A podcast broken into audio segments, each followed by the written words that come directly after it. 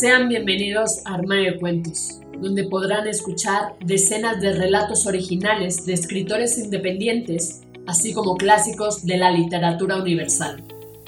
Sin más dilación, comenzamos.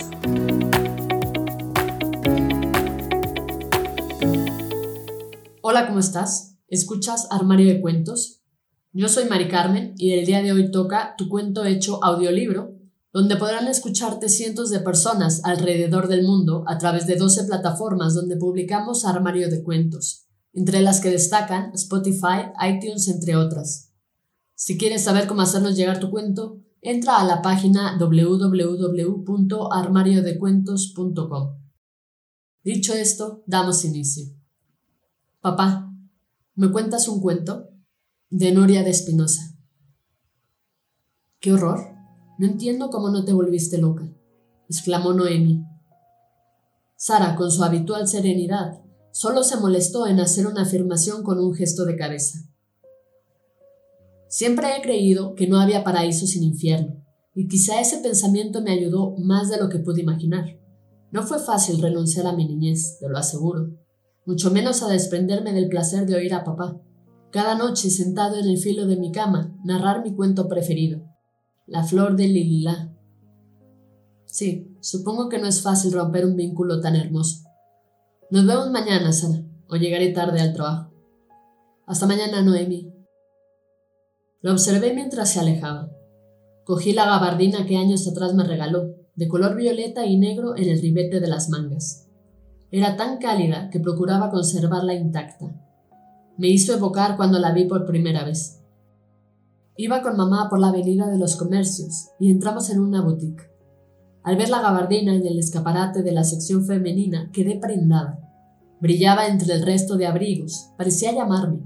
Sin embargo, era muy cara para mi bolsillo, y mamá, que estaba en todo, se lo comentó a Noemi, que me la compró sin dudarlo. Era una amiga excepcional. La guardé en el ropero, Noemí siempre fue independiente y por eso no tuvo ningún problema en abandonar el hogar paterno con apenas 19 años. Asociado a que era una devora hombres, una vampiresa la llamábamos en el colegio, con un temperamento fuera de lo normal. Aún y así, yo seguía añorando a mis padres que años atrás habían pasado a mejor vida. Eso dice cuando alguien muere, pero sobre todo a papá y el cuento que paciente narraba noche tras noche. Cerré los ojos, imaginé aquel momento en que papá entraba en mi habitación. Lloré melancólica. No aceptaba los límites que la vida ponía en mi camino. Me costaba levantarme por las mañanas, incapaz de resignarme. Intentaba disfrutar el presente, pero era incapaz de encontrarle sentido. Me hallaba en una encrucijada dentro de una tormenta que luchaba contra un tiempo que ya nunca regresaría, como un cuento sin final en el cual yo era la protagonista.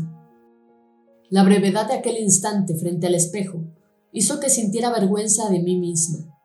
En aquel sinsentido, las lágrimas brotaron, desgranando mi alma. No podía seguir así. Tenía que pasar página. Salí de casa con mi preciosa gabardina y tomé un café en la cafetería. Después me dirigí a la floristería para llevarle flores a mis padres. Y allí, frente a su tumba, juré que a pesar de sentir añoranza hasta el fin de mis días, dejaría la tristeza guardada y la afrontaría con resignación. Al salir de aquel lugar vacío, dudé si sería capaz de afrontar mi promesa. No obstante, tenía que intentarlo. No, estaba obligado a lograrlo. Llegué al trabajo con unos minutos de retraso. Peter, mi jefe, se había retrasado también, lo cual fue beneficioso. María pasaba unos escritos al ordenador. La saludé y respondió sin levantar la cabeza. Era consolador cuando la veía callada, pues hablaba por los cuatro costados, aunque su eficiencia no se podía cuestionar, porque tenía muy buena educación, pero algo quisquillosa. Después de almorzar con Noemí, mi mejor amiga desde la infancia, decidí que a partir de ahora lo haría en casa con Paul. Había descuidado a mi familia por no saber cómo dejar atrás la tristeza que me embargaba desde que mamá y papá murieron en aquel accidente. No pedí crecer, no quise ser adulta, solo quería que mi infancia, mi adolescencia continuase conmigo. ¿Cómo poder explicar esa sensación de impotencia? ¿Decía Sara? Me sorprendí. Había estado pensando en voz alta. Nada, María, es una tontería, fingí. Ella continuó con su trabajo. Recordé cuando conocí a Paul. Tropecé con él al salir del psicólogo. Perdón, no la vi pasar, dijo disculpándose. Su mirada fue como un flechazo para mí, y por supuesto que no le dije nada de que salía de terapia. Me preguntó mi nombre y me pidió mi teléfono. Desde ese instante no nos volvimos a separar. Con papá y mamá congenió desde el principio, puesto que era muy atento y educado.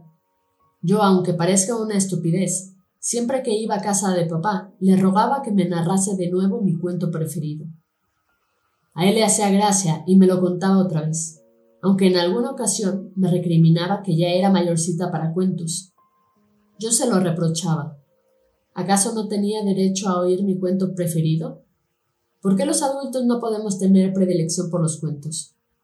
Papá siempre respondía que debía madurar, que cuando tuviese hijos yo debía narrarles también el cuento. Estaba embarazada y sentía terror. ¿Cómo podía narrar el cuento sin derramar una lágrima? Me sentí incapaz. Me costó mucho dejar la terapia que mi corazón dejase de sentir culpable por la muerte de Sofía, mi hermana pequeña.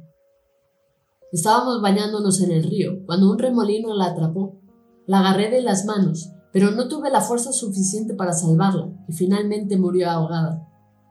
Mamá fue más fuerte y al igual que papá lo asumió con entereza o al menos jamás me demostraron ningún sentimiento de culpabilidad. Durante mucho tiempo creí que había sido culpa mía. Durante meses lloré su pérdida, momentos en los que papá me consolaba narrándome el cuento que durante su niñez su padre le había contado a él, y siguió así la cadena de la vida. Mis sentimientos, mis pensamientos, en ocasiones dominaban mi corazón. No sabía explicar el porqué de tanta zozobra interior. El psicólogo decía que era porque no había dejado marchar a mi hermana, pero si era así, ¿por qué no podía dejar de pensar en mis padres? El día laboral se me hizo demasiado largo. Al volver a casa, Paul esperaba en el salón. Me miró de soslayo sin decir palabra. Aún no le había dicho que estaba esperando un hijo. Me senté a su lado y le besé. Él me abrazó con fuerza. Lo miré y le dije que estaba embarazada. Lo hizo muy feliz.